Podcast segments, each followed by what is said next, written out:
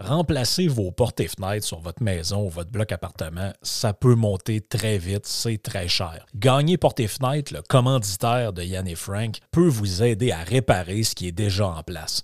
Donc, on fait le changement des thermos, on peut faire la réparation des portes et fenêtres, le calfeutrage contactez-les au gagnerportefenêtre.com et utilisez le code promo GELOZO pour avoir 10% de rabais sur la main-d'œuvre. Merci de faire confiance à notre commanditaire, Gagner Porte et.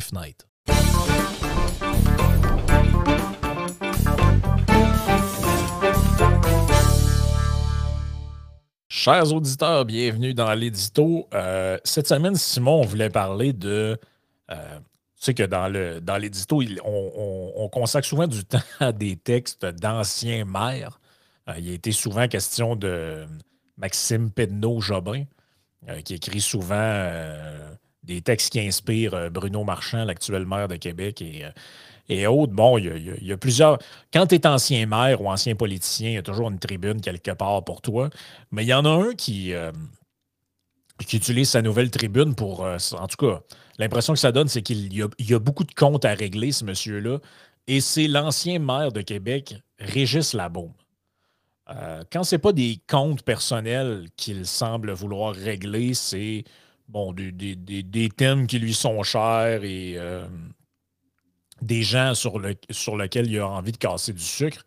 Et quand je dis compte personnel, là, c'est. Euh, c'est quand même assez intense. Là. Je ne sais pas si les gens ont lu le texte qu'il a écrit suite à l'abandon du projet de troisième lien par Geneviève Guilbeault. Il avait écrit ce texte-là ici. Euh, troisième lien, GG en campagne. Donc GG pour Geneviève Guilbeault. Et euh, le portrait qu'il décrit de cette femme-là dedans, euh, c'est un portrait qui est issu de son expérience à lui comme maire quand il, euh, quand il négociait avec elle, parce qu'elle était ministre de la, capitale nationale. Mais c'est assez intense ce qu'il raconte là-dedans. Euh, il dit que c'est une menteuse, qu'il a, il a rarement vu, et j'essaie de retrouver le, le, Écoute, voici ce qu'il dit. Évidemment, le mensonge et, la mesquinerie sont acceptables parce que régalien, et pour pouvoir gérer ses, aptitudes, une bonne dose de narcissisme est également aidante, ce qui ne lui faisait pas défaut. Et là, euh, voici ce qu'il dit à propos de Geneviève Guilbeault. Euh, J'essaie de retrouver le. Mais il y a un bout, il dit en gros, j'ai jamais vu quelqu'un être capable de, de mentir avec autant d'aplomb.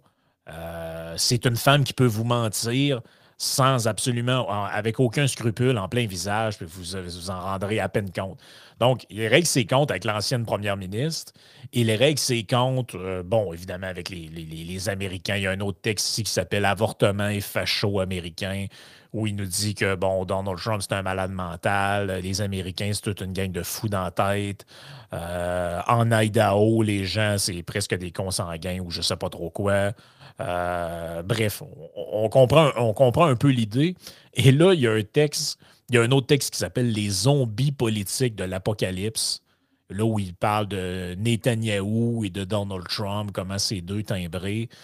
Et là, il a écrit un texte récemment sur euh, euh, le couronnement de Charles, le, nouveau roi du Commonwealth et de la Grande-Bretagne.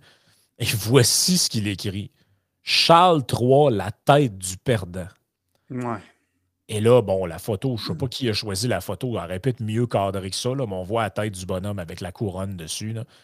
Et mais c'est d'une méchanceté. Puis encore là, c'est ce que tu me disais avant qu'on commence, puis je vais te laisser commenter après. C'est pas une question d'être monarchiste ou pas. Mais c'est une question de, constater à quel point ce monsieur-là est méchant. Il, commence lui-même en le disant Bon, encore un peu de méchanceté, ça a toujours sa place quand c'est mérité. Et là, il commence.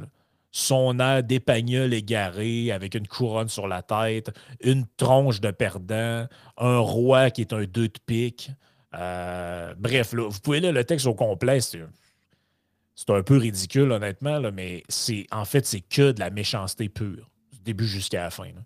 Oui, ben c'est ça. Tu sais, moi, personnellement, Charles III et la monarchie britannique, je m'en soucie très, très peu, honnêtement.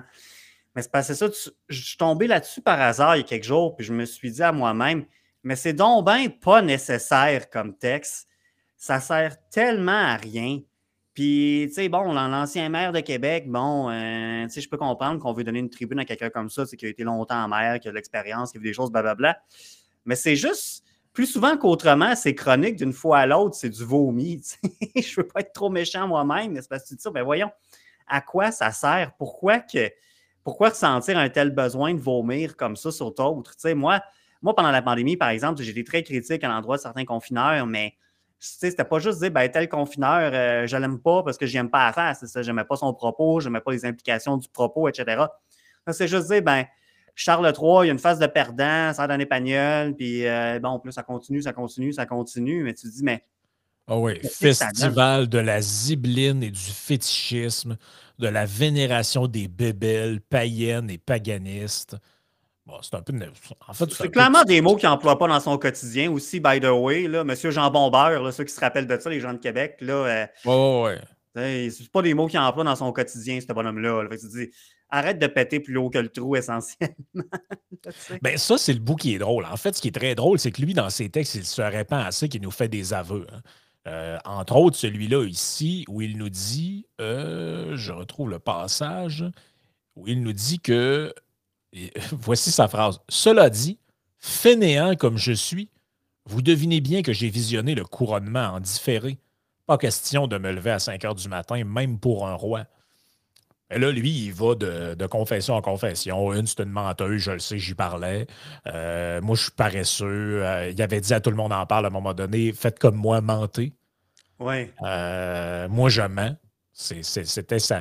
Et c'est très drôle, l'espèce de personnage qui essaie de se construire, parce que les gens qui sont, les gens, des auditeurs qui nous écoutent, qui sont de Montréal, de, d'Alma, de, de, Sherbrooke, de Magog ou de je ne sais pas trop où, euh, vous connaissez probablement juste son, euh, vous le connaissez probablement juste via ses passages dans les médias.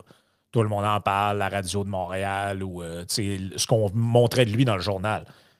La réalité, c'est que nous, à Québec, on l'a connu nous étant moi, Simon n'est pas de Québec, mais, mais les gens de Québec, on l'a connu comme un monsieur revanchard et surtout à bien des égards, euh, le, personnage qui est en train d'essayer de se créer d'un monsieur raffiné qui écrit des belles chroniques avec des beaux mots comme ethnologie, puis euh, euh, euh, c'est tout, les, tout le, langage qu'il utilise. J'essaie de reprendre les exemples qu'il donnait dans son texte. Là, paganisme. Ah, ouais, paganisme, puis féodalité, puis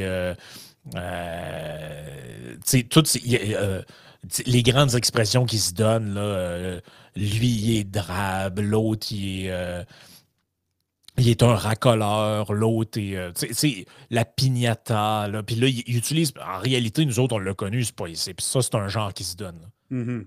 Il est pas de même, mais pas pantoute. Là. D'ailleurs, j'avais sorti des petits extraits de lui. Quand même, c'est très drôle. Là. Quand il parlait de ses opposants politiques, il y, a, un texte qui nous parle de, de lui au début des années, ben, milieu des années 2000, alors qu'il devient maire de Québec. Je m'ennuie un peu de l'époque où ces messieurs-là écrivaient, euh, ces chroniqueurs de cette époque-là écrivaient, Jean-Jacques Sanson, qui écrivait euh, dans le Journal de Québec. Le texte est encore en ligne. Ça s'appelle Le coq du village. Régis Labo m'a appris à sacrer avant de marcher, dirait-on. Provoqué par un conseiller de l'opposition qui se fait une spécialité de tirer la queue du tigre, le maire Régis Labo m'a vociféré de façon à peine audible, comme s'il se parlait à lui-même. Et là, j'ouvre les guillemets. Mon hostie m'a encore laissé une dans le front. Fermez les guillemets. Il ne croyait pas alors livrer un message à la nation, mais un micro était ouvert. Ça, c'est, ça, c'est le monsieur en privé. Régis Labaume est un coq, impulsif, issu d'un quartier ouvrier dont il a gardé le langage de la rue. Lundi, lorsqu'il s'est fait baver, pour utiliser son l'expression populaire, il a répondu dans la langue vernaculaire de son adolescence. Ben, c'est ça. À c'est rendu le monsieur qui utilise des mots comme vernaculaire. Oui, oui, oui. Mais euh, dans la réalité, ça, c'est le vrai personnage. Et c'est ce qu'on commence à découvrir. Dans... En fait, ces chroniques sont l'occasion de se venger. Oui. C'est vraiment ça. Puis ce qu'il pense de Geneviève Guilbeault ou de, ou de Charles III. En fait, c'est que la question que je me pose quand je lis ces trucs, c'est quel est l'intérêt pour le public? Ben, parce que, tu sais, bon, l'ancien maire, bon, qu'est-ce qu'il y a à dire? Il y a des trucs à dire. Mais si c'est juste une tribune pour se venger d'anciennes connaissances ou d'anciennes personnes avec qui il a, euh, avec qui il a, euh, il a fait affaire quand il était en politique, je vois, honnêtement, je vois pas l'intérêt de ça. Non, mais c'est ça. Puis je trouve que ça en dit long aussi sur le personnage qui a dirigé la ville de Québec pendant comme 14 ans, quelque chose comme ça, ou en tout cas un bon bout de temps. Tu te dis, bon, en soi, est-ce que ça est-ce que, ça ferait pas automatiquement de lui un mauvais maire? Mais tu sais, moi j'aime ça, j'ai déjà dit précédemment, j'aime ça savoir un peu, ceux qui nous dirigent, ceux qui nous gouvernent, ben, comment ils pensent, quel genre de personnage que c'est. Et puis, ben, c'est intéressant de voir que Régis Labombe, c'est ce genre de personnage-là, finalement. Et tu dis, ce qui ne se rend pas compte, c'est que s'il n'y a pas besoin de se dévoiler puis de verser son vielle comme ça sur l'espace public de même, mais il ne peut pas s'en empêcher. il pourrait juste rester chez eux, profiter de sa retraite, puis ou faire autre chose, peu importe, autre que juste comme vomir d'une chronique à l'autre, finalement. ouais, c'est assez intense. Là, je, je, regarde les. Je, regarde, je, suis dans un autre de ces textes. Là. Trump en campagne derrière les barreaux. Et là, il revient sur l'histoire de Stormy Daniel, puis bon, toute la patente. C'est tellement haineux ce qui est écrit, c'est l'enfer. C'est. Là, il revient avec ses, avec ses, euh, fixations. Le plus cynique actuellement est de constater le comportement tartuffe des élus républicains et des adversaires connus potentiels de Trump à la, euh, primaire républicaine. Le plus hypocrite est probablement l'ancien vice-président Mike Pence, l'épagnol Cato en surdose quotidienne de Valium, qui pratique le Texas Two-Step, célèbre danse Amerloc, à force d'encenser et de condamner Trump dans la même phrase. Ça veut rien dire, cette phrase-là. C'est juste des mots collés. Oh, oui, mais tu sais, quand je parlais de beaux mots tantôt, mais c'est ça. C'est, il essaye de se donner un genre, de se donner un style. Mais en réalité, tout ça, c'est juste pour mettre un peu de gaz autour de ses vengeances puis ses fixations personnelles. Ça fait enfant qui a appris trois, quatre beaux mots la, semaine d'avant et qui essaie de tout les plugger à chaque instant. Il est plug un à la suite de l'autre dans la même phrase, mais il a juste l'air plus fou qu'autre chose. Je remarque qu'elle a aimé ça, le mot épagnol aussi. Ça, c'est un mot que je n'avais pas entendu depuis longtemps, me semble. dans ah ce texte-là, tu avais l'autre aussi. Tu dis, bon, d'accord. Mais c'est ça, tu dis, ces anciens politicos-là, ils ont tellement besoin d'être dans le spotlight d'une manière ou d'une autre. Tu sais, c'est comme Gaëtan Barrette là, qui, avait planté Couillard récemment là, à la joute. Là.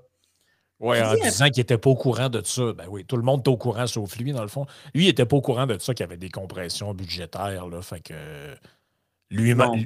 lui-même ayant euh, brandé, je ne sais pas si vous vous rappelez de ça, mais il, avait, il était passé à Infoman et il avait lui-même associé en blague sa perte de poids en disant qu'il était le visage de l'austérité libérale. C'est, je pense qu'il était au courant. Là.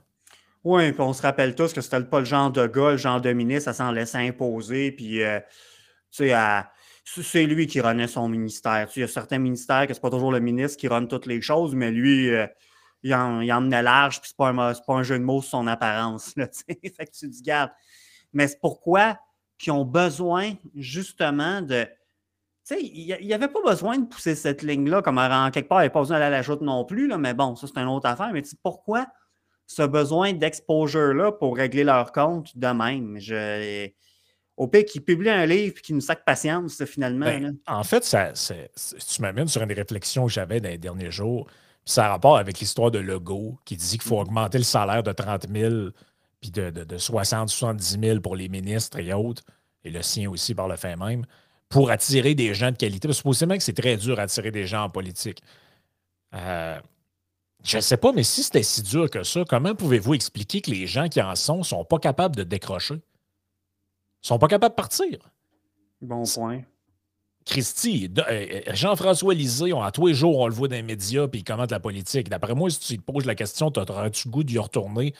Il va te dire non, mais au fin fond, la réponse, c'est oui. Mm-hmm. Il voit ça, puis il rêve d'être à la place de PSPP, puis, euh, puis tout ça.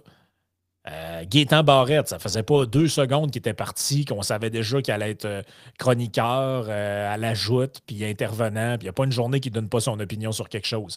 Nathalie Normando, après toute la merde qu'il y a eu en politique, me semble, moi, la dernière affaire que j'aurais faite, c'est vouloir faire une carrière les médias après. Pourtant, c'est ça qu'elle a fait, a commenté la politique. Regarde, je pourrais vous en donner un autre, un autre, puis un autre. Ils sont pas capables de décrocher. Pas capables. Même à 75 ans, ça a l'air que Bernard Landry pensait à quasiment faire un retour. Euh, c'est une drogue pour eux autres, l'exposure médiatique. C'est une forme d'addiction.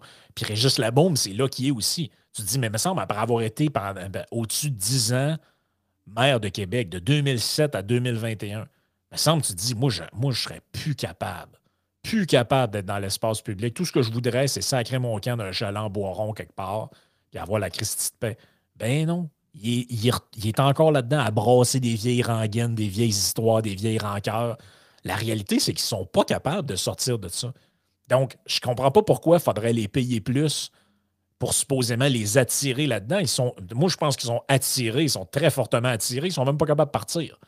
C'est un défi pour un parti politique de ne pas avoir des belles-mères dans le, dans, dans, le paysage, de ne pas avoir tout le temps. sais, des trucs comme Philippe Couillard, là, que ça se termine, puis il s'en va pêcher à Saint-Prime, puis faire sa vie, puis donner très peu d'entrevues, puis euh, prendre ça cool.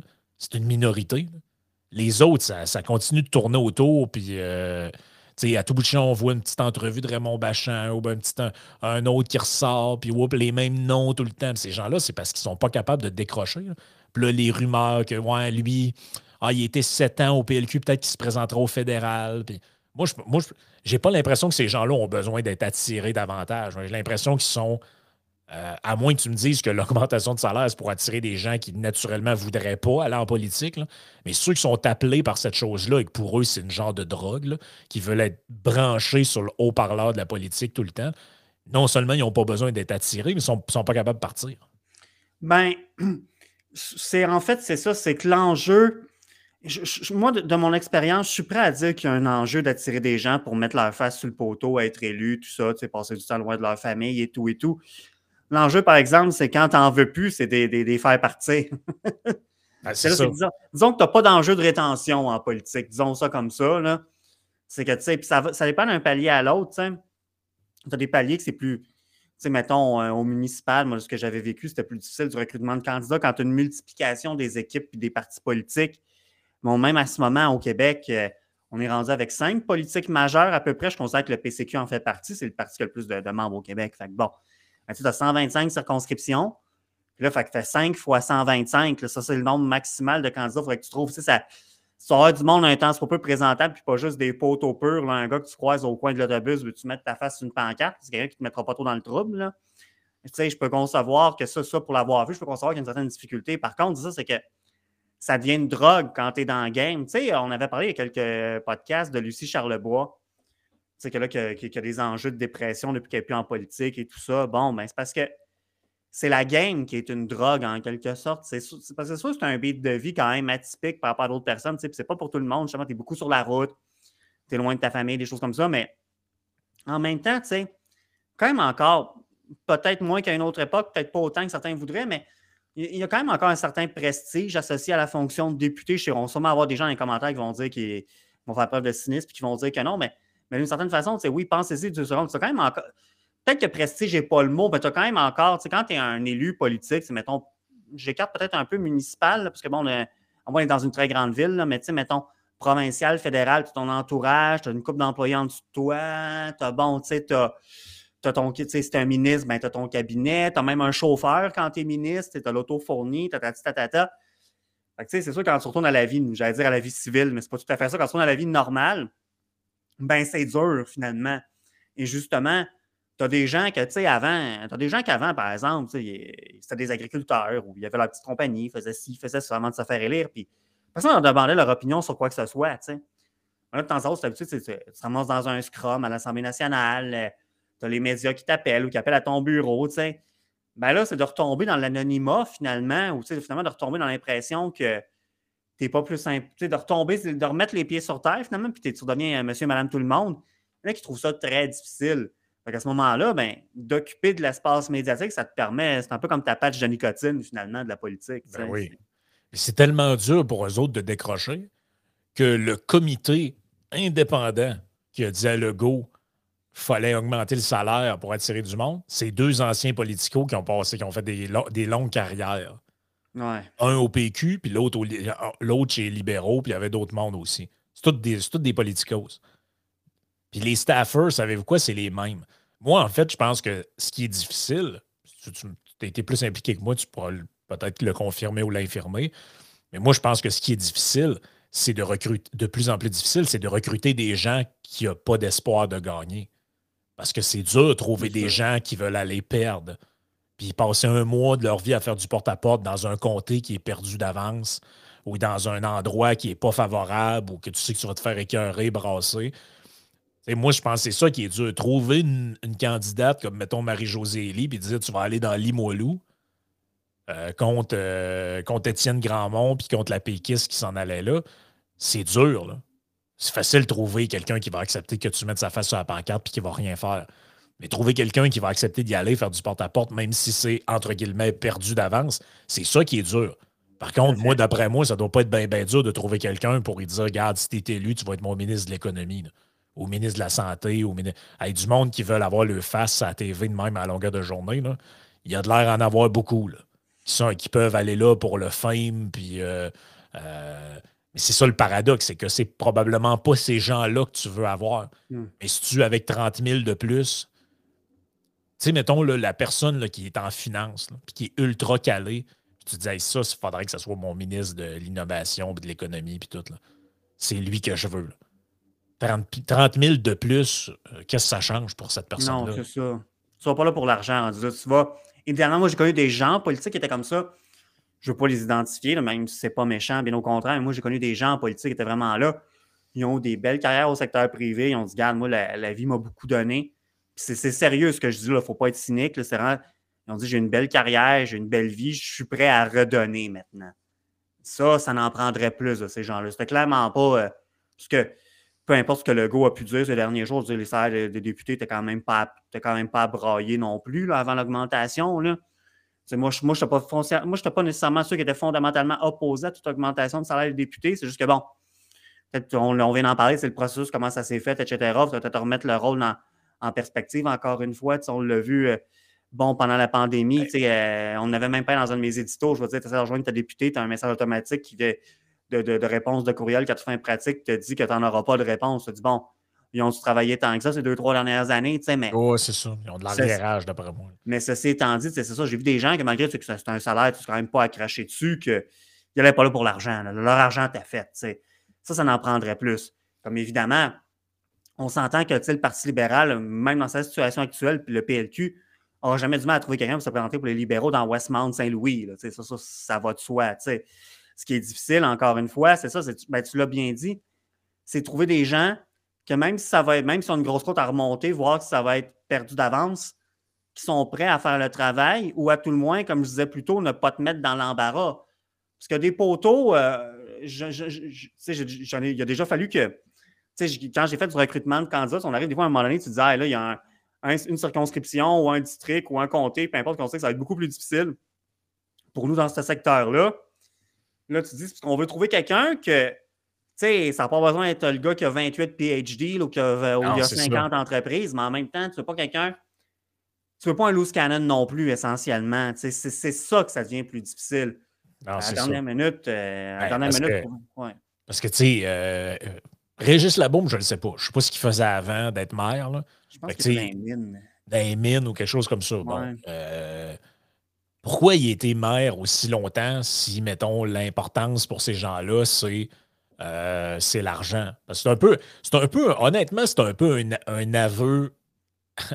c'est un aveu qui en dit long un peu sur l'absence de conviction. Moi, être un politicien, j'irais jamais. Jamais j'irais devant le micro et dire ben, écoutez, c'est pour convaincre des gens d'être attirés. Tu dis OK, toi, toi, tu es, tellement l'argent que 30 000 par année, c'est ça que ça coûte dans le fond pour acheter ta candidature. C'est un peu. Euh, je, ne sais pas. Je, il me semble que c'est pas ce genre. Tu sais, mettons, tu t'imagines que pour le Parti québécois, tu dis, bon, euh, c'est l'appel du pays ou euh, tu sais, les valeurs, tout ça qui attire ces gens-là. Tu t'imagines que pour d'autres partis, c'est autre chose. Fait qu'en gros, pour les caquistes, leur vision, c'est tu t'en vas en politique, dans le fond, pour avoir un salaire puis une job de député. C'est un peu spécial. Fait que, dans le cas de Régis Labombe, je le sais pas. Moi, mon guess, c'est qu'il était. Euh, c'est un gars qui carburait à avoir. Euh, tu sais, faut pas oublier que ces gens-là deviennent des rockstars. Tu sais, hmm. c'est des gens. Tu sais, pourquoi Gaétan Barrette a été en politique? Le gars était médecin. C'était quoi sa job, lui? Radiologiste? Oui, c'est un radiologiste, puis il a été président de la, de la, FMSQ, la Fédération des ben, médecins spécialistes aussi. D'après moi, le président de la Fédération des médecins spécialistes, là, il y avait plus qu'un enjeu de 30 000 Je ne suis pas au courant de son salaire d'avant, mais d'après moi, il s'est appauvri beaucoup en termes de, ben, Il y avait eu des histoires, quand il est devenu ministre, il y avait eu son package de 1,2 million, je pense, de la FMSQ. Je ne sais pas si tu te rappelles, ça fait quasiment 10 ans maintenant. Fait bon, le gars, il parlait là pour l'argent. C'est qu'il y a des gens qui ah, vont là. Il parlait là pour l'argent. Non, non, c'est ça. On s'entend que juste savoir comment il aime le débat, juste savoir comment il aime la confrontation, mhm. juste savoir comment il aime être au centre d'une espèce de polémique reliée à un sujet. Rappelez-vous toutes les déclarations qu'il a faites au fil du temps. C'est quelqu'un, moi, je pense, qui. C'était pas un enjeu de 30 000 ou de 20 000. C'était un enjeu que il était attiré par un monde qui allait faire de lui une espèce de rockstar.